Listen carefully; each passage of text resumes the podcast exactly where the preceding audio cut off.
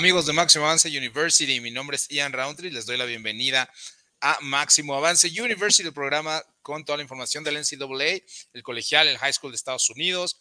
Ya nos empezamos a mover rumbo al draft, rumbo a lo que va a ser los equipos, eh, los mejores prospectos. Obviamente ya acabó la, pues, la tazoniza, ya acabó el, campeonato nacional. Y entonces en este programa vamos a estar analizando nuestro top four, el top four de mis scouts, de mis analistas, mis compañeros en crimen, el coach Ismael Azuara. Coach, bienvenido, buenas tardes. Hola, hola, eh, Ian, eh, te iba a decir Cristian, no, Ian. no pasa nada, coach. Juan Carlos, eh, la transmisión y a las eh, personas que ya nos acompañan. Feliz, feliz porque pues empiezan ahora la época de las expectativas. A mí me encanta esto, como dice mi hijo Guillermo, y es, y es verdad. En este momento todos nuestros equipos, le vayamos a quienes le vayamos, es el super favorito y va a ser la mejor temporada y va a tener el mejor reclutamiento y, o sea, es, es época de ilusiones, entonces. Claro, este, sí, de esperanza, claro. Así es, encantado, encantado de empezar nuevamente un año más eh, respecto a la NCAA. Sí, claro, claro, coach, muchísimas gracias. Le damos la bienvenida también a Juan Carlos. Juan Carlos, bienvenido a Max University. Hola, ¿qué tal, Ian, coach, a toda la gente que se conecta? Pues sí, ahorita todos son favoritos, ahorita todos vienen a ver qué, qué reclutan, qué pueden traer, todo. Pues ya nos estamos preparando con el top four desde ahorita, tal y como lo dijimos el año pasado, que se dio por ahí a Georgia, que al final sí terminó siendo el campeón nacional. Se viene en una temporada, yo creo que ya normal, ya no creo que haya tantos upsets como se dio en esta. Muchos equipos van a regresar. Por ahí en algunas páginas que sigo, muchos dicen, no, pues Clemson va a regresar a estar en el top 10, USC va a levantar, Texas no va a estar de regreso que por ahí lo que, lo que me emociona, ¿no? Ver de Texas es que parece que ya suman a Gary Peterson a su staff, ahí con Steve Sarkisian, pues creo que ahí tienen con qué levantar. Y también pues con todos los, los transfers que ha habido, con todos los jugadores que se han cambiado, ver cómo se adaptan a estos nuevos sistemas, verlos en sus nuevos equipos, sobre todo en los casos, ¿no? De los que esperábamos ver ya ahorita en el draft, como Spencer Rattler, ver si levanta su, su, su carrera para llegar bien a la NFL, ver a, Bo Nix, también otro de los corebacks que ya habíamos esperado ver en el draft, pero que no es así por la mala temporada que tuvo. Pues a ver ese, todo ese tipo de jugadores, Villan Robinson, a ver si, si ahí está por el Heisman, Alabama con los 9 de 11 titulares que regresa, el poder que siempre tienen, pues va a ser una temporada muy, muy atractiva y pues que empezamos a partir del día de hoy. Ciertamente, eh, también las gracias a nuestra producción, a Grecia Poleta ahí en los controles, desde luego, a Cristian en redes sociales. Y este, sí, como bien lo mencionas, hay varios puntos importantes. Hoy obviamente vamos a hablar de nuestro top four y en las siguientes semanas vamos a estar eh, comentando, ¿no? ¿Quién, ¿Qué equipos nosotros creemos que eh, van a dar ese salto, van a estar dentro de ese top 25 hacia el final de la temporada, es decir, quién se puede mantener, ¿no? eso vamos a hacer el programa de la siguiente semana. Después ya viene el Senior Bowl, ¿no? Ya vienen los principales prospectos, o sea, estamos, estamos en, una etapa padre porque acabando el Senior Bowl viene el Combine, acabando viene el Draft, entonces en eso andamos. fíjate que uno de los comentarios que acabas de hacer y que, y que vale la pena decir es, evidentemente no hay un periodo, como en la NFL existe la agencia libre, eh, aquí no hay un periodo de determinado tiempo tienes para eh, enrolarte en tu nueva universidad o en tu nuevo equipo. Estamos hablando de todos estos transfers. Pero estaba hablando con un amigo que, por cierto, este, trabaja en el departamento de reclutamiento de Vanderbilt, ¿no? estudié con él ahí en el Scouting Academy, y me mencionaba que al menos de su parte en Vanderbilt y en la gran mayoría de las escuelas, como ya van a empezar clases, como empiezan a más tardar en 15 días, una vez que empiezan clases, ahora sí no hay manera de inscribirlos. Esos son procedimientos administrativos, no deportivos. O sea, ellos podrán decir que se transfieren, pero lo del transfer portal va a bajar muchísimo en estas próximas dos semanas porque ya no pueden inscribirse ahorita a la escuela. Y si no estás inscrito, no puedes jugar. Así de fácil, ¿no? Entonces, este, va a bajar mucho el transfer portal. Pero si quieren, pues vamos a empezar. Vamos a empezar con el programa, obviamente, ¿no? Este, habíamos dicho que todos tenemos al mismo top four. Lo teníamos ahí invertido en algunas posiciones. Pero a mí lo que me interesa es ya determinamos quién es ese top four, lo mencionamos la semana pasada. ¿Por qué? ¿Por qué tenemos esos equipos, coach? Creo que eh, todos tenemos Alabama en uno, ¿no? Este, ¿Qué es lo que les hace pensar, Juan Carlos, coach, este, que, Alabama va a regresar al campeonato, que va a ser el equipo número uno de la nación, coach?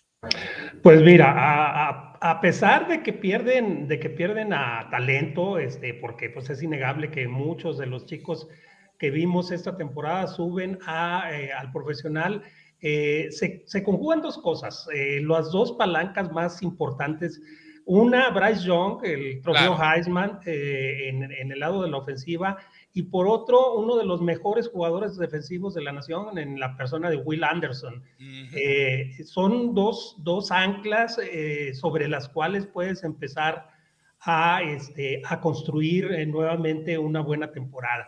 Y por otro lado, por otro lado está el factor del rol de juegos, del schedule que le toca esta, esta temporada 2022 a Alabama en la cual eh, lo más difícil es ir a jugar contra Texas. Este, eh, porque Texas A&M, que sería el rival más fuerte que van a enfrentar esta temporada, los tiene que, visitar allá en Tuscaloosa. Y, aparte, eh, por, y bueno, también el, Iron Bowl lo van a jugar también en casa, que, son, que serían los dos juegos que, que estarían en peligro. Eh, y bueno, y un peligro muy relativo, ¿verdad? Por supuesto. Este, pero también, eh, otra cosa bien importante, no tienen juego cruzado contra Georgia.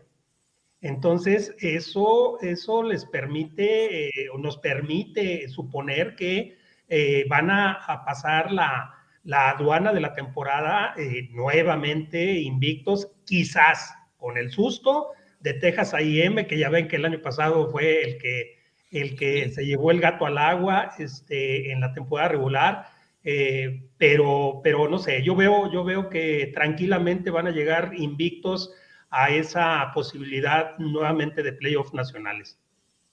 Sí, definitivamente, coach. A mí me parece que eh, uno de los puntos claves que menciones, porque tiene a los dos mejores jugadores de la nación. Samuel Anderson es el mejor jugador de la nación y Bryce Young es el ganador del Heisman en la posición más importante. Y es muy probable, porque digo, todavía estamos súper adelantándonos. Pues muy probable que sean los jugadores seleccionados 1 y 2 en el draft 2023. ¿no? Es muy probable. Juan Carlos, ¿qué opinión te merece Alabama? Este, más allá de, la excelente temporada que tuvo. O sea, parece que por haber perdido el campeonato nacional es así como, bueno, olvidémonos de Alabama. Llegaron al campeonato nacional, lo iban ganando a la mitad. Jamás puedes descontar a Alabama, jamás puedes decir que están fuera Tal vez el único año fue hace dos, cuando jugaron ahí el Citrus Bowl contra Michigan, y de todas formas lo ganaron y ganaron un bowl que tal vez muchos equipos hubieran querido ganar. Pero, pues ya lo dijiste, es un equipo que tiene tres campeonatos nacionales en esta nueva era del College Football Playoff. Un equipo que lo ganó contra Ohio State la temporada pasada y que lo perdió a pinitas, porque si vemos el juego, la realidad es que no podemos decir quién dominó en todo el momento. Eh, fue un juego de poder a poder sí se separaron al final, el pick six selló la victoria, pero fue un juego muy parejo, entonces pues apenas de un equipo de Georgia le puede ganar a un equipo como Alabama y vemos que lo de Georgia es generacional, es algo que tal vez no vuelva a pasar en muchísimos años y que es lo mismo que estamos viendo ahora con Texas A&M. A&M no va a ser una potencia este año, lo puede ser el siguiente tal vez, que puede entrar al playoff, sí, pero tienen que desarrollar el talento, que es el problema que vimos con USC. ¿Cuántos años en el top 5 de reclutamiento y no hacía nada? Texas también siempre está metido, ahorita está en el top 5, pero si no hace nada es porque no saben desarrollar. Ese va a ser el reto para Jimbo Fisher. No tanto firmar a los reclutas, porque A&M es un muy buen equipo. Por algo en su momento cambiaron de conferencia, como lo va a hacer ahora Oklahoma y Texas. Buscan más competencia, evidentemente más dinero, y eso va a hacer que crezcas. En unos años podemos ver a Texas y Oklahoma, tal vez con esas clases de reclutamiento. Pero lo que hace Alabama es impresionante. Ya lo mencionaron, ya no sé qué más puedo decir, ya lo dijo el coach. Bryce Young, Will Anderson. Con ellos dos tienes, ya lo vimos también en tus redes sociales, todo lo que pusiste. Regresa nueve de los once. Nueve de los once titulares de esa defensiva, que no fue la mejor simplemente porque Georgia de verdad era imparable, era impresionante verlos. Pero ahora que ya se vayan todos estos jugadores de Georgia, ¿quién va a ser la número uno? La de Alabama quién va a estar todo el tiempo golpeando y con la velocidad que le veíamos por ahí tal vez a Nakobe Dean, lo vamos a ver ahora del lado de Alabama. Ahora quién vamos a ver dominando como le hizo Jordan Davis, lo vamos a ver en Alabama. Todo lo que hizo Georgia bien lo puede hacer Alabama ahora y mejor, porque regresan todos estos jugadores. Esto fue un destello que tuvieron tal vez a mediados del año pasado y ahorita, pero Alabama ya lo viene haciendo. Por algo es que van a volver a ganar otro campeonato nacional, sería el cuarto con, su, con esta era del College Football Playoff pero ¿qué decir de ellos? Pues no hay mucho que podamos decir. También les quitan coaches, les quitan coordinadores, lo que sea, y de todas formas terminan haciendo las cosas bien. Les quitan a Sarkisian, llega Bill O'Brien, que decimos que destruyó la franquicia de Houston, y de todas formas los lleva hasta el campeonato nacional y lo lleva haciendo con una muy buena ofensiva que hizo que inclusive un coreback ganara el Heisman por primera vez en la historia de la universidad. pues eso te habla de los coaches y del poderío que tienen hasta en el staff. De hecho, eh, pierden muchos coaches año con año, eso lo sabemos, y si no pierden a sus coordinadores eh, este año, que todo parece indicar que el único que podría ir es Bill O'Brien y a la NFL, yo dudo mucho que salga, pero pues entonces repetirían por primera vez en mucho tiempo con ambos coordinadores y eso obviamente los haría más poderosos. Efectivamente, eh, todos tenemos a la en el número uno y me parece que todos teníamos a Ohio State en el número dos. Creo que lo que vimos el último mes de la ofensiva de Ohio State, a pesar de la derrota contra Michigan, el caso de CJ Stroud, Obviamente perderán a los dos receptores, a Garrett Wilson y a Chris Olave, pero se queda obviamente Smith en Jigba, Jackson Smith en Jigba, y eh, la aparición de Marvin Harrison Jr., eh, el corredor Trayvon Henderson, regresan tres de sus eh, cinco linieros ofensivos. la defensa era sumamente joven, la verdad es que no era una buena defensa, pero repite gran parte de la defensiva, únicamente pierden por ahí a algunos linieros defensivos. Creo que Ohio State coach eh, enfrenta muy pocos escollos en el Big Ten, quizás Michigan State y Michigan, y párenle de contar, juegos que además eh, uno de ellos recibiría, y creo que es claramente el número dos, coach. Sí, yo creo que sí, yo creo que sí, eh, sí tiene razón, como dices, pierden a, Garrett Wilson y Chris Olave, pero regresa a Henderson y CJ Stroud, es que eh, CJ Stroud es, es un talento de primera calidad y tenerlo al frente pues siempre, siempre será una garantía. Y, aparte, las, eh, los eh, wide receivers, los receptores abiertos, son, eh, son generaciones y generaciones talentosas. O sea, ahí sí, cada año surgen chicos nuevos. A mí lo que me preocupa, o más bien lo que me llama la atención, será la defensiva, una defensiva que no fue buena durante este durante este, eh, eh, esta temporada 2021, permitiendo 23 puntos prácticamente por juego y lo que es peor, 5.3 yardas de intento por jugada. Este, demasiadas, demasiadas yardas de, intento por jugada, que fueron soslayados estos, estos problemas defensivos con la, con la gran ofensiva que montó, que montó este, eh, el coach Ryan Day. Eh, pero sí, pues fueron, fueron eh, exhibidos por, por eh, Oregon y, Michigan, y eso fue finalmente lo que los, los, los marginó de poder entrar nuevamente a los playoffs. Pero, como bien dices, los, los, juegos más difíciles, a excepción, no, los juegos los más difíciles, este, Notre Dame y Michigan, eh, los reciben en casa. Exacto, los reciben en Columbus, sí. Así es. Y Penn State y Michigan State, eh, sí, los van a, van a tener que jugar allá en la carretera, pero eh, tampoco es que Penn State y Michigan State estén pasando el mejor momento de, la vida. Entonces, sí, definitivamente Ohio State para mí es uno, es el favorito número dos para llegar a los playoffs este año. Claro. Juan Carlos, independientemente de lo que menciona el coach de pues la temporada, ¿no? El schedule que tiene, que los dos juegos más importantes son en Columbus y que los dos equipos que, bueno, podrían hacerle sombras, eh, pues en el papel no es así, ¿no? Sabemos que en un juego puede pasar lo que sea, pero ¿qué te gusta de Ohio State? ¿Cómo los ves para el próximo año? De entrada que han tenido creo que un buen reclutamiento en la parte defensiva. Vimos la temporada pasada todos los problemas que tuvieron en los linebackers, creo que era su punto más débil. Y también por ahí investigando para el programa y todo, pues sí, eran lo que todos coincidían. La misma gente de Ohio State, los mismos escritores desde la universidad, era lo que te decían, los linebackers, era el punto más débil de este equipo, los expuso completamente el equipo de Michigan, por algo Hassan Haskins les anotó cinco touchdowns en the game, por algo los destrozó y les hizo lo que quiso, por algo Oregon también los destrozó en su momento con el juego terrestre, y fue lo que los expuso, fue lo que les hizo tener esa temporada, igual que Alabama, una temporada mala, que en qué tipo de bowl termina, en el Rose Bowl, un juegazo, y el Rose Bowl también, ¿cuántos equipos quisieran ganarlo y decir que así su temporada fue mala? Entonces, eso te deja también un reflejo de lo que es Ohio State, de lo que son los Buckeyes, un futuro corredor de la NFL en Trevion Henderson, un, finalista del Heisman en CJ Stroud, un receptor que tiene todos los récords ya básicamente de la universidad en Smith en Jigba, pues tienen ahí todo para hacerlo, tienen ahí todo para volver a competir eh, por ahí también viendo estadísticas y demás, eh, eh, que le preguntaban a la gente, decían, ¿creen que The Game vuelva a ser considerado uno de los juegos del año? Pues siempre lo va a ser por la rivalidad que es, pero la realidad es que también tienen que aprovechar que Michigan no va a venir igual de bien que lo hizo este año, también pierden muchísimos jugadores en el juego terrestre, pues bueno, creo que el mayor, eh, el mayor ataque que pueden tener todavía ellos son en Blake Corum, pero si el equipo de Ohio State termina recuperando lo que fue su punto débil, es ahí donde se pueden aprovechar y donde los equipos que tú mencionabas que les pueden hacer sombra, pues se van a quedar muy, muy atrás. Ryan Day, un coach que cuántos partidos ha perdido, creo que apenas cinco con Ohio State y dos, tres de ellos han sido en las semifinales, en el College Football Playoff, en el Campeonato Nacional.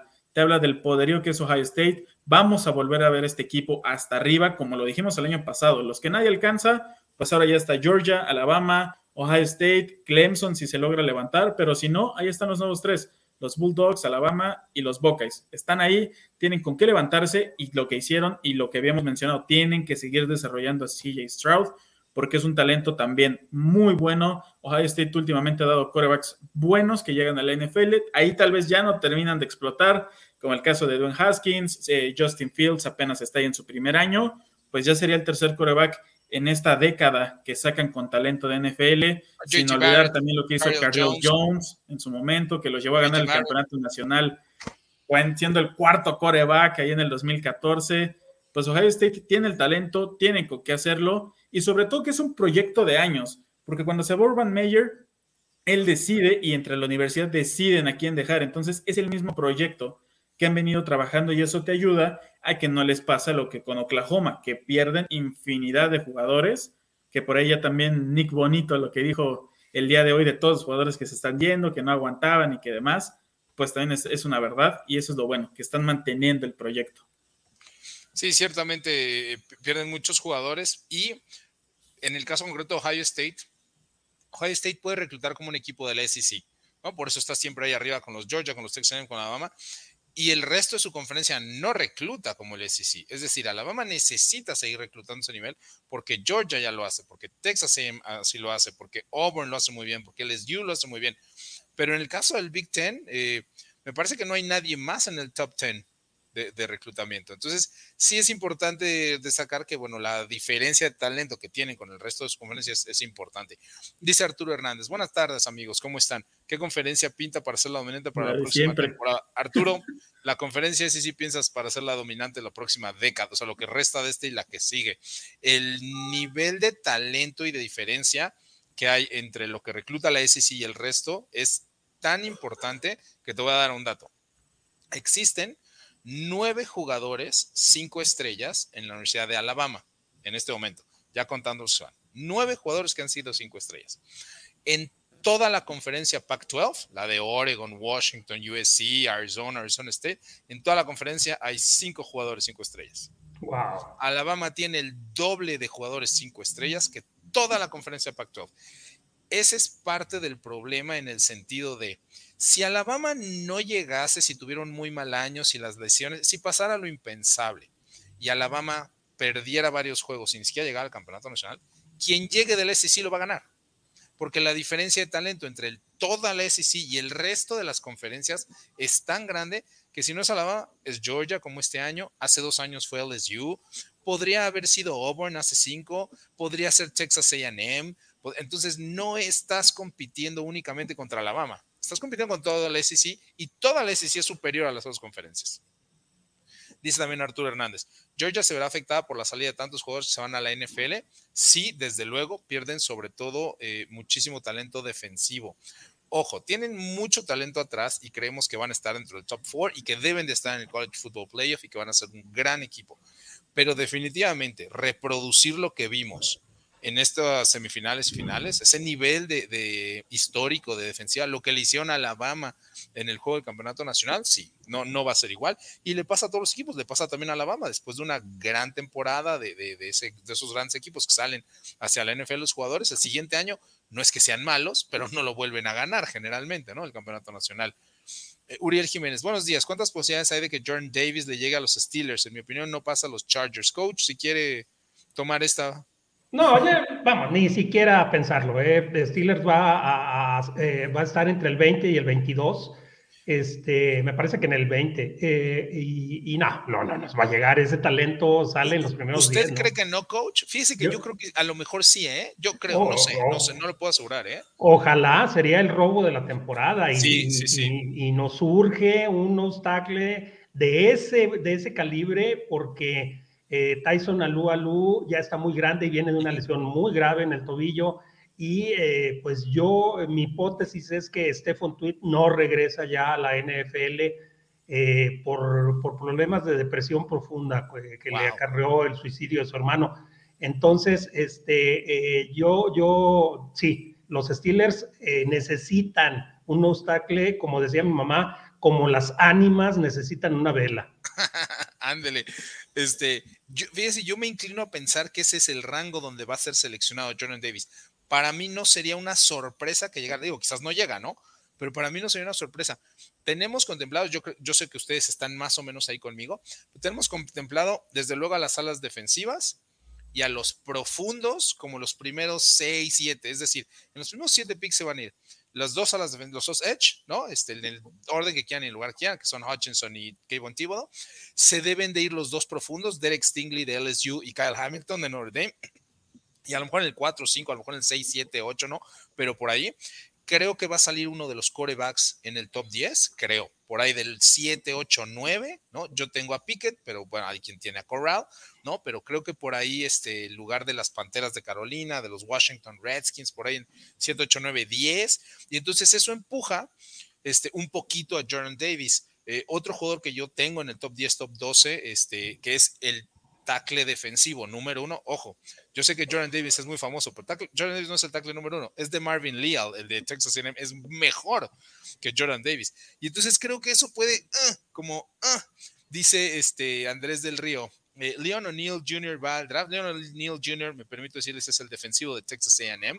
Yo tengo entendido que sí, pero te explico por qué no podemos decir a ciencia cierta. Ya se cerró la ventana para que ellos se declaren. Si cambian de opinión, tienen hasta el viernes y pueden regresar a la escuela. Es decir, la NFL les da una semana de este lunes a este viernes para decir si regreso o no regreso. Entonces, en este momento, sí va al draft del NFL, Lionel Neal Jr. Que por eso no jugó el bowl. Exactamente, pero tranquilamente el viernes nos despertamos y dice siempre, no, ya me regreso, está muy bien el equipo, y entonces yo, no, es que quedemos mal, por eso lo estamos aclarando, pero hasta la próxima semana o hasta el viernes en la noche te podría confirmar 100% que sí Leon O'Neill Jr. llega. Ay, que si regresa y con todo el talento que están reclutando los Aggies, Sí. También iban a hacer una defensiva. Sí, no, no, no, impresionante. Dice, hola chicos, buenas tardes. Yo creo que además el principal eh, el caballo que va a llevar a los Águilas el próximo año una buena temporada es la ofensiva. Sí pierden muchísimo talento defensivo, entre otros lo que acabamos de decir, este, de Marvin Leal, que es, sí, de, otro pues Si los Águilas sin coreback, en teoría le ganaron a Alabama y ahora Zach Calzada ya no está ahí, pues ahora que tienen todo el talento, todo, todo. Dice Andrés del Río, saludos desde Argentina. Andrés, qué gusto que estás por acá con nosotros desde Argentina. Derek Stingley Jr. es el mejor prospecto de cornerback desde Dion Sanders. Mm, es un debate interesante. Eh, desde luego que está por ahí con esas calificaciones. Sí, sí, sí, estoy de acuerdo contigo. Hijo, estoy tratando de acordarme. Es, un debate interesante. Desde luego debe de ser top 5, ¿no? Eso es un gran, gran prospecto. Este, no sé si, si, si sea desde Dion Sanders. Hay que recordar que Dion Sanders sale en el 88, ¿no? Sí, son muchos años como para como para, pero, pero, pero es interesante el debate, podría ser. Jorge Luis Canales González, mi top four para 2022 será Georgia, Michigan, Oklahoma State, ah, Oklahoma State y Oregon. Este, yo veo difícil que Alabama no esté entre los primeros cuatro, Jorge Luis. No estoy diciendo que estés mal, pero, pero sacar a Alabama totalmente. sobre todo que Oklahoma State está hasta allá arriba. Difícil. También todo el talento que van a perder. Claro. Dice Néstor Mondragón, saludos amigos de Max University. ¿Podrían hablar un poco de todos los que ya se han transferido y los posibles por hacerlo? Néstor, son, hay, hay actualmente en Transfer Portal más de 3.000 jugadores. Pero sí, sí, sí, Pero sí. Y ahorita el más importante, pues, Jackson ¿Y el número uno? Ah, bueno, uno de los más importantes. Ya existe, que es increíble, de verdad, esto nunca acaba. Ya existe un ranking de los jugadores que están en el transfer. Ya no los reclutas de high school, sino están en el transfer. Y Jackson Dart estaba en 6, empezó en 6, pero obviamente ya se fueron el 2, el 3, el 4 y el 5. Jackson Dart ahora es el 2. Y ahora está JT Sigue Caleb Williams. ¿no? Es la joya de la corona, Caleb Williams. Eh, dicen eh, Edgar Sánchez Morales, ¿Spencer recuperará su nivel o fue solo humo ese quarterback? Coach, ¿qué le parece Spencer Rattler? No, yo creo que yo creo que ese es uno de los grandes eh, decepciones. Este es un chico que le hizo daño salir en, la serie. Le, le, afectó, le afectó porque es un chico que, que no está aterrizado, que, que, piensa que lo merece todo per se. Este, ahí hizo una declaración eh, en una de sus, eh, de sus varios juegos que, que fue abuchado ahí en, en casa. Ah, que no escuchaba, ¿no? yo no los escucho este, no, esa, eso me dice que no tiene, en, no tiene autocrítica el chico. Este, y, bueno, ya había habido antecedentes de indisciplina en el high school. Fue expulsado de su high school. Así es, este, eh, y, durante la filmación de la serie. Además. Además, este, entonces, eh, pues no, no, yo no pienso que, va a recuperar su nivel y aparte se va a un programa que no tiene, no, no es visto a nivel nacional, entonces, este, difícilmente. Probablemente va a llegar a la NFL, ah, pero, pero va a llegar en el 4, digo, en cuarta o en quinta ronda. Sí, este. exacto. En vez de ser el 1 global, va a llegar en tercera, cuarta, quinta ronda. Sí, efectivamente. Pues ya lo comentamos hace unos meses, era un Johnny Mansell, igualito. Sí, los mismos este, problemas. Sí, este, sí, yo lo compraría con Mansell, como dices, eh, desde luego, eh, quizás con un Josh Rosen. Este, por ahí ahorita voy a hacer un caso nada más. desde el otro día tenía la duda y dije, te voy a preguntar, ¿qué falló con Johnny Mansell? Yo creo que lo mismo, yo creo que es acá arriba. O sea, el talento es. O sea, porque en la NFL lo corren de Cleveland y ya. Nadie mira, dio mira, nadie quiere esos problemas. ¿Sabes, Juan Carlos? Este, eh, Johnny Mansell era un niño hiper mimado. Su papá le regala un Mercedes-Benz de 55 mil dólares por salir de high school. Sí, a los 16, O, sea, eh, eh, sí, sí, sí. Además tenían el poder económico para hacerlo. Su papá es, petrolero, está en la industria petrolera. Claro, claro. Entonces el, el, chico, ese es el problema. O sea, el problema es hacer creer a nuestros hijos, yo que soy papá, este, es hacer creer a nuestros hijos que merecen todo por ser, por ser nuestros, digo, por ser ellos no es cierto, no es cierto, y es lo que dice, exacto, es lo que dice Bis Lombardi, ¿no? Que el diccionario, eh, la palabra éxito, es la única parte donde la palabra éxito va delante de trabajo. Antes de trabajo, sí, exactamente. Oye, era lo que decía ahora con Shaquille O'Neal, que lo entrevistaban y decía, yo le digo a mis hijos, yo soy rico, ustedes tienen que hacer su parte, tienen que hacer su trabajo. Si quieren que yo les ayude con sus empresas, yo les puedo invertir pero yo soy rico, ustedes no. Ustedes no. No, pues sí. Dice Andrés del Río, ¿el front seven de Georgia será el mejor de todos los tiempos? Mira, sí, definitivamente es, está dentro de esos. Es debatible porque es eh, muy subjetivo, ¿no? Eh, por el nivel de juego que tienen. Y desafortunadamente todos cometemos terror, incluyéndome, que muchas veces nos dejamos llevar un poquitito por lo que hacen después, ¿no? Eh, hablando estrictamente del colegial, sí, sí es uno de los hijo, yo creo que top 3 de todos los tiempos, quizás el 1. Andrés del Río, ah, esa es precisamente esa palabra, este, así que sí, Andrés, es muy probable que tengas la razón, este, puede ser el 1, puede ser el 2, el 3, Alabama también tiene por ahí algunos impresionantes. Impresionantes. Impresionantes. ¿Saben también quién tiene varios por ahí que quizás nos acordamos mucho? Este, Florida State, a final de los 90 y principios de los 2000, también tiene dos o tres camadas así, de, de, hablo de front sevens, ¿no? Este, que, que son, bueno, olvídenlo, también fuera de este mundo. Néstor Mondragón dice, ¿creen que sostenga el nivel de la ofensiva de Georgia con la posible salida de Daniels en el quarterback? Mira, sí, porque lo vimos esta temporada. A mí me llamó muchísimo la atención que Stetson Bennett regresa para su quinto año. Recuerden que todos, digamos que la del 2020 a nadie le contó, por así decirlo, o sea, era una extra. Entonces, Stetson Bennett regresa para su quinto año. Georgia pierde piezas, varias, pero no pierde tantas a la ofensiva. En la defensa se van, se van muchísimo, se van del front seven se van los tres lineos defensivos, ¿no? Este, Chavon, eh, Walker, Devonta Wyatt y Jordan Davis. De sus, de sus linebackers se van tres, solamente regresa Christopher Nolan, el cuatro, y de sus profundos se van dos. Entonces, sí, sí, o sea, la defensiva está deshecha. A la ofensiva no, a la ofensiva pierden a los dos tackles, pierden a los dos corredores, pero hay otros dos que juegan muchísimo, ¿no? Entonces no hay mucha bronca. McIntosh ha jugado lo mismo que, que Cook y que, y que Samir White. Este, regresa el coreback. eh, se va Pickens, pero Pickens jugó muy poco, ¿no? Los receptores regresan, regresa este Bowers, el tight end. Entonces, ah, yo creo que se va a mantener. Creo que es top four, sí, pero por eso nadie lo da como favorito. Sí tienen mucho talento. Jones y Varela. ¿Qué onda, amigos? Saludos a todos. Siguiente año espero que Oklahoma y Penn State tengan una mejor temporada. Este, no fue mala temporada de ninguno de los dos. Este, creo yo, obviamente los, supongo que los quieres en el top four, pero, pero yo creo que fue una buena temporada, ¿no, coach? Carlos? Sí, sí, sí, aunque, aunque, ay, perdón. Este, ¿sí me escuchan? Sí, adelante, coach. Qué raro, me, dice que estaba apagado el micrófono. Este, eh, sí, tiene una buena temporada, nada más que pues eh, los, los estándares de Oklahoma es ganar, ganar, la conferencia su conferencia, a, pase lo que pase, y la perdieron, eso podría considerarse un fracaso.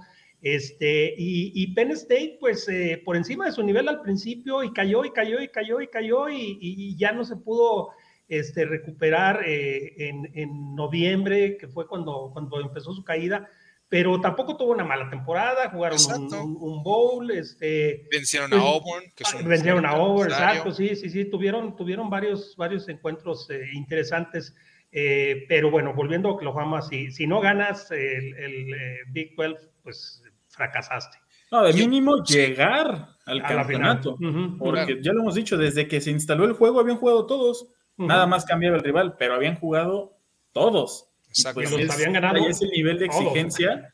Y sobre todo ahora con el cambio de coach y todos los jugadores que han perdido, pues si están ahí arriba. Eso sí. Eso sí creo que sea sorpresa. difícil, Ahora tienen a Dylan Gravier en el coreback y ya Jackson Dart ahí en su Instagram y todo. Ya van dos veces que publica algo de Oklahoma, pero pone ahí el hashtag que no está todavía comprometido, pero sigue poniendo ahí que está en Oklahoma. O sea, pues todavía no saben porque ya está Dylan Gabriel y tener a Jackson Dart. Yo creo, pues yo creo que dos armas. Yo creo que Jackson Dart, por, lo que acabas de decir, yo creo que Jackson Dart no llega a Oklahoma. Obviamente no sabemos qué vaya a hacer. Decimos que esto en 15 días se tiene que resolver a más tardar. Este, yo creo que Jackson Dart acaba en Ole Miss. Jackson Dart y Zach Evans ahí. sí, y, y, sobre todo en Oklahoma tienes que ir a pelearle a Dylan Gabriel, que viene con su coordinador ofensivo. El nuevo coordinador ofensivo de Oklahoma es eh, John Levy, que se lo trajeron de, South Florida, pero que fue su coordinador defensivo, perdón, Central Florida, fue su coordinador este, ofensivo en Central Florida, entonces ya sabe la ofensiva. Y eh, llegó con ellos Nick Evers, este quarterback cinco estrellas reclutado este año. Entonces está mucho más complicado en esa posición, en este momento para Jackson Dart llegar a Oklahoma, además de que Ole Miss viene, viene en ascenso. Entonces yo, yo creo que terminen en no miss. Eh, nos pregunta Néstor Mondragón, eh, ¿John Meche estará listo de la lesión de la rodilla para estar listo para NFL? Sí, este, ya con la medicina moderna y los eh, avances en la rehabilitación se están echando entre seis y nueve meses, entonces este, es muy probable que, no tenga problema. Ah, si lo que vimos con Cam Makers, está jugando y hace cuánto se rompió el, Aquiles, el Aquiles es peor que el de la rodilla. Es peor, sí, sí, sí. cuando le pasó a Kobe Bryant un año fuera al menos, Clay Thompson también, y ahorita regresó seis, siete meses. Ah, los avances, los avances de la cirugía es impresionante. Sí. Dice Jorge Luis Canales González, ¿qué necesita Arkansas para competir? Fíjate que me voy a guardar la respuesta, te, te, voy a dar entrada, pero estamos diciendo que la próxima semana vamos a hablar de cuatro programas cada uno de nosotros que creemos van a dar ese salto. A lo mejor no van a ser campeones nacionales, pero van a estar dentro de esos híjole, 25, 10, o sea, los que nunca están, digo, es muy fácil decir, este, yo creo que Clemson va a estar, sí, Clemson va a regresar al 25, o sea, eso no, no es un gran salto, ¿no? Arkansas es uno de mis equipos. Entonces, este, te la contesto la próxima semana, digo, no es, no es grosería nada más. Arkansas es uno de los equipos que yo creo que va a dar ese salto. Salir de la ACC para dominar en cualquier otra conferencia. Sí, sí, sí. Ah, claro. Tuvieron cuatro derrotas, ¿no? De esas cuatro derrotas, dos fueron contra Alabama y Georgia. Si, tú le quitas esas dos derrotas, es un equipo de 10-2, ¿no? Y en cualquier otra conferencia es un equipo de 11-1, campeón de una conferencia. Entonces, sí, Arkansas viene para arriba. Y ese 11-1 pierden en series extra, yo creo. Sí, sí, sí, sí, claro. o sea, sí, Arkansas. bueno, Arkansas le gana a todos del Big 12. Ah, sí, seguro. A todos. a, todos. Sobre todo por, por el estilo que juegan. ¿no? Arkansas te va a correr y tiene más grandes, más pesados, más rápidos y mejores atletas. O sea, a lo mejor no tiene el talento de un coreback, digamos, de Oklahoma o el talento de un coreback de USC, pero yo no creo, no quisiera ni ver cómo le podría meter las manitas este, USC o Oklahoma State, así a un equipo de, de que corre el balón, ojo. ¿no? Porque lanzando, pues entonces es esquemas, pero corriendo el balón, para el tercer, cuarto, cuarto, dices, ya no se puede. Dice Néstor Mondragón, Rattler se volvió loco con las dos eh, trocas que le regalaron y por el billete que le dieron. Llegar a South Carolina no es especial. Sí, ya lo había tocado el coach. Miren, este, recuerden que jugadores tan talentosos van a llegar a la NFL. O sea, eso sin lugar a dudas. Van a estar en la NFL. Algún gerente general le va a dar la oportunidad. Es más, cualquier gerente general le daría la oportunidad si no tienes que invertirle una selección. Ustedes imagínense que le va tan mal en South Carolina que ni siquiera es drafteado. Ya es un hipotético enorme, ¿eh? pero bueno, vamos a suponer. ¿Ustedes no lo invitarían como agente libre? Sí, claro. Todo el país lo invitaría como agente libre. Entonces, él va a llegar a la NFL y tiene el talento para quedarse en la NFL. ¿Ustedes no lo tendrían como tercer coreback? Sí, no, por supuesto. es talentoso que tu segundo y tal vez que tu primero. Talentoso. Ojo. Exacto, sí, es como Dwayne Haskins acá en, los acereros. Este, eh, digo, es como si vas al bazar y encuentras algo, no sé, una tetera que no vas a usar en tu vida, pero que ves en 150 pesos, presta para la orquesta, no le hace, o sea, es... En cualquier momento la puedes usar. Claro, la puedes utilizar.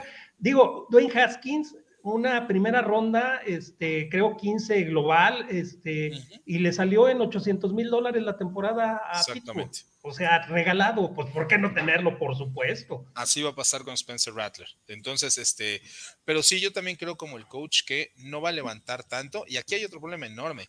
Eh, no tiene, pero ni la mitad de talento que tiene en South Carolina que lo que tenía en Oklahoma, y se enfrenta a equipos el doble de buenos. Aquí sí va a estar por pues corriendo salió vida el coreback que me hizo sufrir el domingo, ¿no? Hasta donde toman a Dak Prescott y llega como tu tercer coreback, se rompe el tobillo Kellen Moore, se lesiona otra vez Tony Romo y ahora le paga 70 millones de dólares, pues así salen. Si lo puedes tomar, pues agárralo. Claro, claro, desde luego. Sí, sí, entonces va a llegar al NFL, es un hecho. Pero de ser la uno global, favorito para el Heisman, quizás en tercera, cuarta ronda. Dice Indira Guzmán, por cierto, un saludo y un beso a Indira que está en todas nuestras transmisiones también apoyándonos. De por sí las nuevas generaciones creen que del universo les caerá la gloria por respirar y luego con sentidos, pues carga eterna para los padres. Sí, efectivamente, sí, sí es un problema y les digo, es como Josh Rosen. Y el otro que les iba a comentar, y es noticia, o se los comento porque la, por salió ayer, eh, hay un chico que jugó su último juego colegial, lo jugó con la Universidad de Nevada, Las Vegas. Eh, pero él estuvo antes, exactamente, él estuvo antes con los Hurricanes de Miami eh, y, y, Ohio. Y, y, Ohio State, exactamente. Se llama Tate Martell. Fue el recluta número uno de la nación en la posición de coreback hace cuatro años, proveniente de Bishop Gorman, que es otra de estas high schools impresionantes eh, ahí en Las Vegas, ¿no? De estas campeones nacionales en los últimos años. Y este, hagan de cuenta, Josh Rosen, Hagan de cuenta Spencer Rattler, hagan de cuenta Johnny Mansell, nada más que él ni siquiera tuvo el talento necesario para eh, ser titular en colegial y ayer eh, anunció su retiro. Imagínense un coreback cinco estrellas, recluta número uno en la nación, ni siquiera termina su carrera, por así decirlo, ¿no? Este, pero está acá arriba, ¿no? El talento es, talento indiscutible. Dice Néstor Mondragón, ya salí, de, yo salí de la high school y me dieron de regalo una linda madrina a la salida y no un Mercedes con manzado. Exactamente, así nos pasa. Creo que a mí me regalaron un videojuego, entonces. sí, sí, sí, sí, muy, muy, similar, muy similar. Este, Luego, en el, a ver, voy a leer este último, Edgar Sánchez Morales. A mi parecer, mis Gators van a seguir entre el 10 y el 15 esta temporada. ¿Qué necesita el programa para volver a destacar? Vamos a terminar con esta, con esta pregunta y luego nos vamos a los 3 y 4. Este, mira, yo creo que la contratación que hicieron de Billy Napier es extraordinaria. Creo que va a levantar al programa. Creo que además se están formando unos mejores staffs de coaching de toda la nación. Pero hay que entender que el problema que dejó Dan Mullen de reclutamiento es muy profundo sí creo que se puedan llegar a colar al top 15 al final de la temporada. Ojo, al final, porque creo que van a empezar a jugar cada vez mejor con la tutela de Billy Napier. Pero si la temporada empezara mañana con el talento que tienen y con cómo vimos a los jugadores, no son un equipo top 15. Yo no los pondría en el top 15 y creo que casi nadie los va a poner en el top 15. Creo que ahí van a acabar la temporada entre más jueguen para, para Billy Napier, pero este, pero el hueco que dejó en reclutamiento es abismal. Y no es lo mismo, porque hay que recordar que Billy Napier viene de la Universidad de Louisiana, de los Raging Cajuns, que hizo un extraordinario trabajo, dos temporadas con una sola derrota en la temporada, pero el nivel de talento al que los Raging Cajuns se enfrentaban, ¿no? Es muy similar y eso te permitía ganar.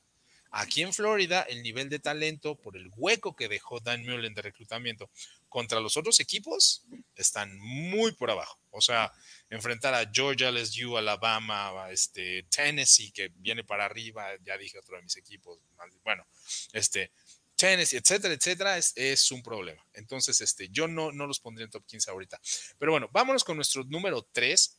Eh, yo sé que aquí tenemos otros diferentes, entonces yo tengo en 3 a la Universidad de Georgia, antes que a Texas AM. Ya hablamos de lo mucho que trae Georgia, pero para mí lo más importante es que todos esos huecos que, se abrieron tienen con qué sustituirlo. Ni de broma al mismo nivel no al mismo nivel. Pero tienen gente 5 y 4 estrellas atrás, que como si no pasara nada, y se encuentran en la división menos fuerte de la SEC. Para mí eso es una gran ventaja, no tienen que estarse peleando contra los Alabamas del mundo y entonces eso les asegura un poquito más de victorias, coach. ¿Quién tiene número 3? Yo tengo como número 3 a Texas A&M. Eh, por, por, una sencilla razón, porque estuvieron este, entre el top 3 de reclutamiento este año. El uno, para, todos. Eh, exactamente, para muchos es el, número uno, entonces tienen talento para aventar para arriba, tienen un gran, gran, este, ¿cómo se llama? Eh, head coach, que sabe mover sus piezas, el coach Jimbo Fisher eh, estuvo, hizo una gran temporada, al final eh, tuvo ahí algún tropiezo, pero también les llega, eh, les llega talento por el transfer, Max Johnson, este, Haynes, King, este, Conner Wegman, y bueno, pues también Isaiah Spiler en el, en, en el corredor, en fin, este, tienen, tienen mucho, mucho talento. Y pienso que si quieren aspirar a algo, eso sí, tienen que eh, reforzar su defensiva, porque a la ofensiva eh, yo creo que van a seguir siendo muy fuertes, pero la defensiva se van a enfrentar a, Alabama y ese es el partido clave. Y Alabama, ofensivamente, ahorita yo creo que es el más fuerte de la nación, eh, jugador por jugador, aún y cuando se les fue talento a la NFL. Así es, coach. Y recordar lo que decíamos, eh, creo que ahora la ofensiva va a cargar un poquito a Texas AM porque también pierden muchísimos defensivos. Pierden a dos o tres en la línea, a sus dos mejores linebackers, tal vez tres, les decimos hay que recuperar, y a tres profundos. Entonces hay que, hay que, hay que ver qué onda con, la defensa. A eso súbale que se les va su coordinador defensivo. Claro, cierto, además lo este, perdieron, Mike Elko. Así es, así es que tienen que, recuperar ese talento en la coordinación defensiva, no solo entonces en el campo, sino en el staff también. Exactamente. Juan Carlos, ¿a quién tienes en tu top 3? También puse a Texas A&M, de entrada porque es un equipo que también me gusta mucho, la universidad también quedé enamorado ahí de College Station, son de estas ciudades que decimos que son pueblitos y sin la universidad no serían absolutamente nada. La universidad mantiene ahí College Station. Y vaya, ¿qué, qué decir de Texas A&M, no? Lo que han reclutado, número uno de la nación y todavía les falta el signing day de febrero. El día, la próxima semana me parece que también tienen su tryout para los walk-ons que están ahí en la universidad. Entonces, pues, ¿cuánto talento más van a poder seguir sacando de ahí? Ya lo decía el coach, pierden a su coordinador defensivo, pero también sabemos de la mente maestra que es Jimbo Fisher. Él nos comentaba, ¿no? La semana pasada que vio el, campeonato nacional, ahí que lo comentaba Jimbo Fisher, pues, ¿qué escuchabas? No? O sea, el escuchar todo lo que te comenta un coach que ya fue campeón nacional, que ya tuvo Florida State invicto cuántos partidos en su momento y que ahorita llega a Texas A&M y le está robando tanto talento al poderío que es Alabama o Georgia, porque todos esos jugadores, si no se fueran ahí, estarían repartiendo en Central Alabama, Ohio State, Georgia, pero los tienen en College Station, que además es una escuela militar. Entonces también todo lo que les eh, implica estar ahí, todo lo que es estar en College Station, pues es una gran responsabilidad. Estar en ese equipo va a levantar enormemente. Ya lo he mencionado, si con un coreback que decían que no era bueno lo que le hicieron a Alabama, pues ahora que la ofensiva es la que va a cargar el equipo, pueden hacer muchísimo más. El lado defensivo, pues sí, tienen bastantes, bastantes bajas, pero si la ofensiva los carga, pues se pueden meter en los shootouts que estábamos acostumbrados a ver en el Big 12. Y de poder a poder, creo que Texas A&M solamente se le puede comparar a la ofensiva con Alabama. No creo que haya otro equipo que le pueda competir, a menos si es que si llega Jackson Dart Miss, porque ahí ver a Dart y a Zach Evans también va a ser ahí un poderío de ver cuál es la mejor ofensiva de la SEC. Pero fuera de ello, los Aggies tienen absolutamente todo para competir. De verdad espero verlos al menos en el campeonato de conferencia. Lo único que no me encanta de que levanten es que, pues si quiero volver a ir, ya no sé en cuánto van a estar los boletos, porque si de por sí es caro ahí el Kyle Field, no me imagino ahorita, pero sí, es un gran, gran espectáculo. Si llenan cada, el estadio cada 15 días con más de 110 mil personas, ahora lo van a hacer cada que haya partido y va, vienen épocas doradas para los Aggies, yo creo. Creo que estás muteado, ya. Creo. Muchas gracias, sí. Yo no los veo en el campeonato de conferencia sencillamente porque tienen que pasar por Alabama. Eso es todo. Si estuvieran del otro lado, tal vez hasta sobre Georgia los pondría, tal vez, pero no los veo en el campeonato de conferencia, pues porque ahí está Alabama, por un lado. Por el otro, la única duda que, tengo, porque creo que como decimos, ok, pierden muchos defensivos, pero tienen con qué sustituirlos. Han estado reclutando top 10 desde hace dos años y este año tienen el 1, ¿no? Entonces, tienen con qué. Haynes King fue nombrado coreback titular en la pretemporada, pero se lastimó en el segundo juego. Yo no he visto nada de Haynes King. Es decir, quien llevó la carga y quien cometió los errores también y por eso las derrotas fue Zach Calzada, que ya se transfirió a Auburn. Pero, eh, pues me falta ver que Haynes King haga bien las cosas, ¿no? O sea, a lo mejor no sale como un Spencer Rattler y entonces pues no sirve de nada todo ese talento. Entonces, este, e, esa es mi única duda. Yo por eso los tengo en cuatro, entramos al top four de todos nosotros. Mi top four, el cuarto, lo redondea Texas AM. Ya les dije las razones, creo que son los mejores equipos de la nación. Creo que ahí el único problema es visitar Tuscaloosa. Y eh, no dudo que sea un gran juego, no dudo que, que le luchen a Alabama hasta el último segundo. Evidentemente les ganaron este año. Y precisamente por esa razón, creo yo que a lo mejor Alabama tiene un mal año, no lo creo, pero bueno, a lo mejor Alabama tiene un mal año y a lo mejor pierde un par de juegos y a lo mejor no llega al campeonato nacional. Pero ese juego contra Texas AM en Tuscaloosa, ese no lo va a perder Nick Saban. O sea, ese, olvídenlo, apuéstenle de una vez. Si pierde otro, si pierde el Iron Bowl, si pierde la final de conferencia contra Georgia, si no llega campeón, eso lo puedo entender. Pero ese juego contra Texas AM, como cuando Johnny Mansell les ganó un año antes en, Kyle Field y luego tuvieron que visitarlos en Tuscaloosa. Ese juego, ese juego no lo pierde Saban nunca. Apuesten la casa si quieren. Y eso hace que no pueda ponerlos más arriba, coach. Claro, claro, sí, sí, sí. Sí, definitivamente ese va a ser el gran impedimento de Texas A&M para meterse entre los cuatro en los playoffs. Eso sí, definitivamente, porque, porque eh, si, a ver, si llega Georgia a la final de conferencia contra Alabama, al gane el que el gane, cualquiera de los dos se va a meter entonces ya meter a un tercer eh, equipo de SEC a, al, Final Four, a los cuatro mejores, no lo harían, simplemente no lo haría el, comité. Entonces... Eh, es donde prefieres meter a Clemson con esa derrota. exactamente. Entonces, ese es el gran impedimento Texas A&M. Este, y como dices, eh, Nick Saban no va a permitir perder dos veces contra Texas A&M, menos en Alabama, menos en Tuscaloosa. Sí, exactamente, eso es a lo que me refería, ¿no? Es, ese es el juego que para mí tiene a Texas A&M fuera de ese top 2, ¿no? Este, fuera de ese campeonato nacional o de conferencia incluso. Juan Carlos, ¿tú a quién tienes en cuatro? En cuatro tengo a Georgia, el campeón nacional, tiene que defender su corona y pues vaya, si se cumple así, que ya con todos los argumentos que dan, pues sí, porque en todo caso lo que podría pasar es Alabama le gana a Texas A&M, que A&M no perdiera ningún otro, se queda con uno eh, Georgia llega también invicto, uno de los dos pierde, pues tendrías que meter ahí a dos equipos con una derrota. Ohio State se puede ir invicto, evidentemente lo pones arriba. Clemson se puede ir invicto, o sea, entra de nuevo esto de quién lo merece más, cuál es mejor equipo. Y creo que sería la única forma, si Georgia entra en 4 o en la que sí veríamos una semifinal de uno contra el 4 pareja. Creo que sería la única, la única forma. Desde aquella del 2014 de Alabama Ohio State, sería la única que sí tuvieran rival porque después han venido puras palizas y sería la única forma en la que sí vemos un buen juego entre el 1 y el 4. Georgia, ¿por qué? Por todo lo que tienen, siguen con este poderío, ya lo dijimos, ¿no? Pierden todo en la defensiva, pero lo que tú decías la semana pasada, el suplente es titular en cualquier otro equipo. El suplente juega lo mismo que el titular y sigue siendo 4 o 5 estrellas. El talento lo tienen. y ya le estuvieron aprendiendo, ya saben lo que es estar en esos niveles, ya saben lo que es estar en los grandes escenarios, es donde tienen que sacar ese aprendizaje, eso que ya tuvieron, esa veteranía, si lo podemos decir así. ¿Por qué? Sencillo, ya lo dijimos.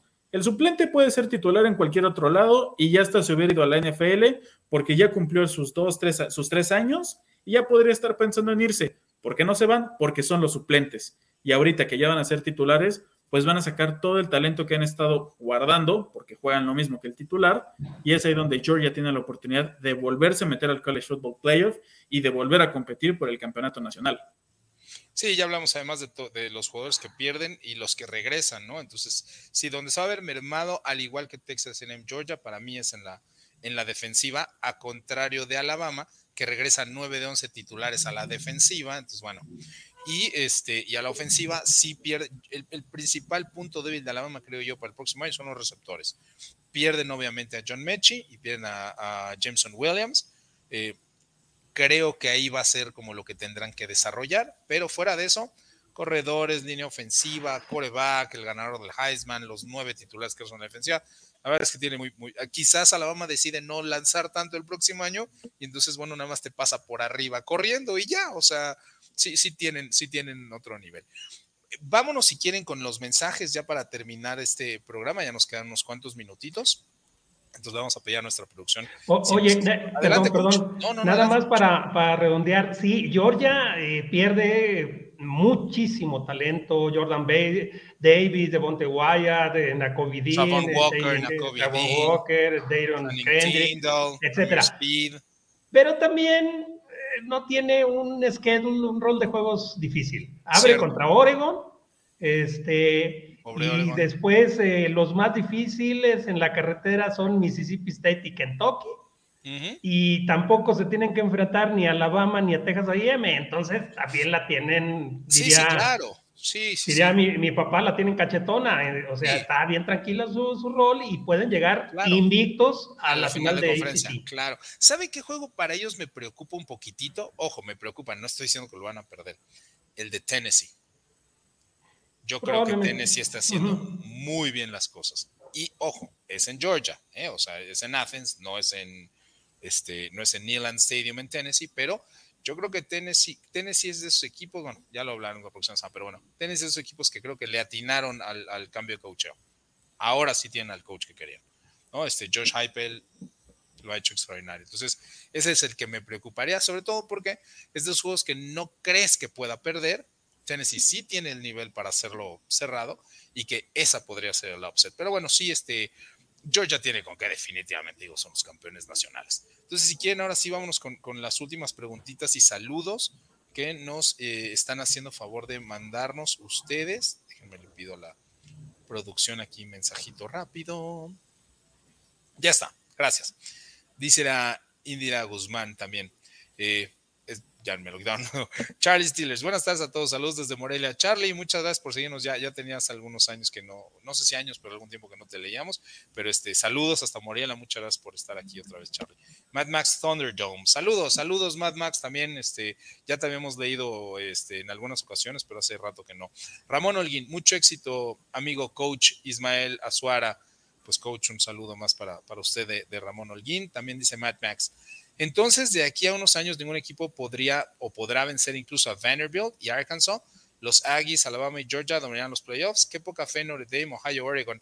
Sí, mira, desafortunadamente yo entiendo que son controversiales algunos de nuestros puntos, ¿no? Eh, no, no necesariamente estamos en lo correcto.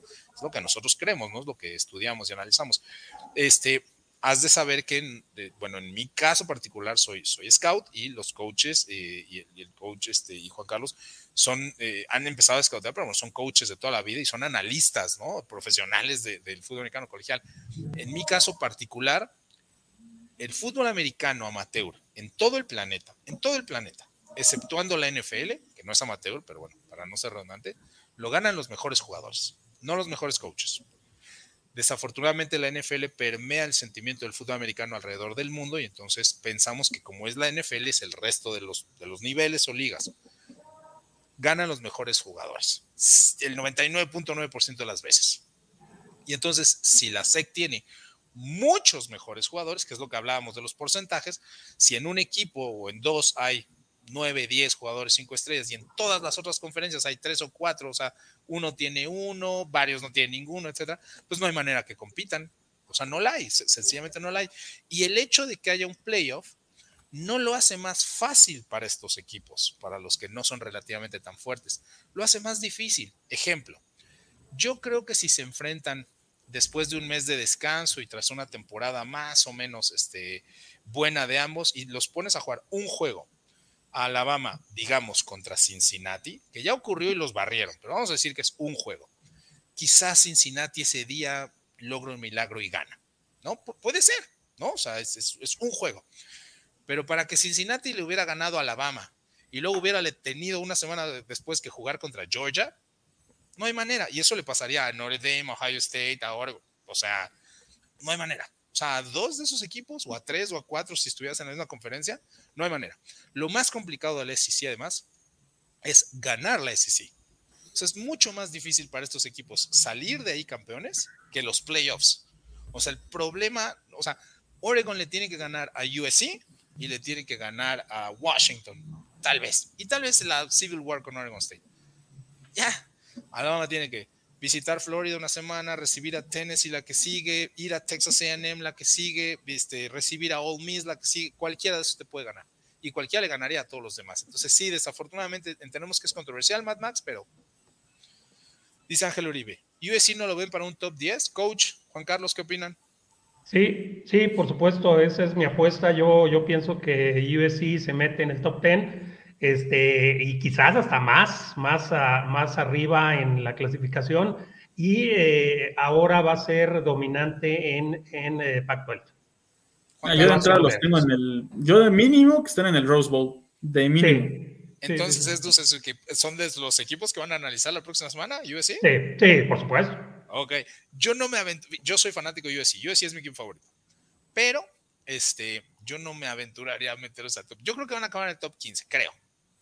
Este, pero este, creo yo que los van a poner tan atrás al principio que no van a alcanzar a escalar tantas posiciones. Y también creo, estoy 99% seguro que Caleb Williams debe firmar con ellos, pero si pasara algo horrendo y espantoso y no firmara con ellos, en la bronca en la que se meten, ¿eh? Porque ya no hay nadie, ya no está Kieran Slovis, ya no está Jackson Dart, no llegaría Caleb Williams, este, sí, entonces el, que sigue simplemente es este Dylan Moss. Oye, y Mordecai, ¿no? Sube de high school. Este, sí, sí, sí, sí, y Mordecai llega este año, pero sí, sí se mete una bronquita, ¿eh? sí se mete sí, sí, sí, sí. Dice Andrés del Río, Oregon con Dan Lanning no podría estar en el top 4, Lanning es un top 10 recruiting. Es excelente pregunta, Andrés. Oye, me encantaban tus preguntas hoy, de verdad. Lanning es un top 10 recruiting con la G de Georgia en el pecho y con lo que se les ofrece a los reclutas con el dinero de Georgia. No sé si sea top 10 reclutando con Oregon. A lo mejor sí, a lo mejor nos calla la boca a todos y es el número uno de la nación, pero no es lo mismo este, que salir a reclutar con el aparato y la infraestructura atrás de Georgia, incluyendo el dinero, que ahora sí lo podemos abrir, hablar abiertamente, porque ya no es ilegal, ¿no? Ya te puede la universidad conseguir tratos para que te paguen este, patrocinios, boosters, etcétera, ¿no? Entonces, el dinero que consigue Georgia y el dinero que Georgia le ofrece a sus jugadores por ir a Georgia, no es lo que te ofrece Oregon. O sea, no es lo mismo. Y muchos jugadores eh, de estas eh, hotbeds de reclutamiento, lo que quieren es llegar a la NFL. Georgia pone infinitamente más jugadores en la NFL que Oregon. Entonces, Dan Lanning podrá ser un genio, pero no es lo mismo reclutar con la infraestructura de Georgia que con la infraestructura de Oregon. Quizás, este, bueno, no quizás, yo pongo a Oregon en el top 10, porque más ha tenido buenas clases de reclutamiento, pero top 4, no. No, no, no es de ese nivel. No, este, no sé ni siquiera cuántos cinco estrellas. Es lo que decías tú con Brett Venables, que él decía, no, estamos muy a gusto en Clemson mientras ganaran porque ahorita que se fueron para abajo, pues ya ni está, claro, ya es que coach. Claro, sí, sí, sí, mientras ganan, todos estamos felices. Última pregunta, porque ahora sí ya me pasó el minuto. Dice Antonio Viveros, por cierto, saludos, Antonio. ¿Cuál hubiera sido el récord de Notre Dame si esta temporada hubiera estado en la SEC? Yo creo que pierden entre 4 y 5. No, si, si la contesta el coach lo van a buchar. Yo creo que pierde entre 4 y 5. Creo que pierde con Alabama. Este, creo que pierde con, con Texas AM, desde luego. Eh, no sé si le hubiera tocado Georgia, pero Si no, si hubiera estado en el otro lado y no contra Alabama, entonces pierde con Georgia. Exacto. Pierde con Joe Miss y yo estoy seguro que pierde con Arkansas. E, esa es mi opinión. Si yo tuviera que apostar mañana a mi casa, o sea, oye, sí o no, gana o pierde Northern con. Yo apuesto por Arkansas. Entonces son cuatro derrotas. sí. o sea, no, no, no, no son de ese nivel esos programas. Este, desafortunadamente, porque sé que todos queremos paridad y competitividad, pero no son de ese nivel. Ahora sí, estamos llegando al final de Max Avance University, les agradezco muchísimo, este, qué bueno por sus comentarios, eh, vamos a seguir haciendo estas interacciones más seguido, ahora que no tenemos que analizar tantos programas, perdón, tantos juegos, entonces esto, esto lo vamos a seguir haciendo, estas dinámicas. Coach, le agradezco muchísimo su tiempo y su esfuerzo por estar por aquí una semana más. Muchas gracias, mucha perdón, me distraje con un mensaje que me llegó. Este, muchas gracias, nos vemos la semana que entra para, para seguir analizando este top 25, eh, que hay mucho que rascarle, eh, muchas sorpresas, este, porque yo revisando los top 25 de los analistas no tienen a USC, y, pero para mí sí va a ser dominante. Sí, sí, yo tampoco lo voy a decir. Juan Carlos, muchísimas gracias, nos vamos de Max University.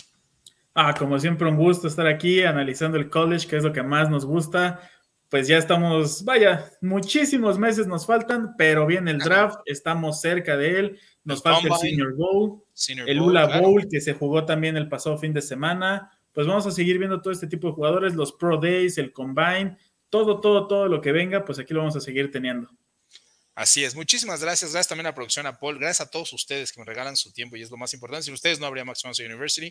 Eh, nos vemos la próxima semana, como cada miércoles a la una de la tarde. Mi nombre es Ian Roundtree. Muchas gracias y hasta luego.